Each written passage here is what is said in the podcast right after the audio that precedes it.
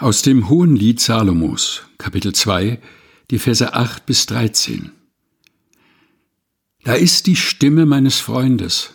Siehe, er kommt und hüpft über die Berge und springt über die Hügel. Mein Freund gleicht einer Gazelle oder einem jungen Hirsch. Siehe, er steht hinter unserer Wand und sieht durchs Fenster und blickt durchs Gitter. Mein Freund antwortet und spricht zu mir. Steh auf, meine Freundin, meine Schöne, und komm her. Denn siehe, der Winter ist vergangen, der Regen ist vorbei und dahin.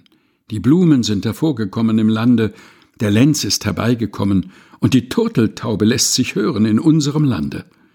Der Feigenbaum lässt Früchte reifen, und die Weinstöcke blühen und duften. Steh auf, meine Freundin, und komm, meine Schöne, komm her. Hohes Lied, Kapitel 2, Vers 8 bis 13 aus der Lutherbibel von 2017 der Deutschen Bibelgesellschaft.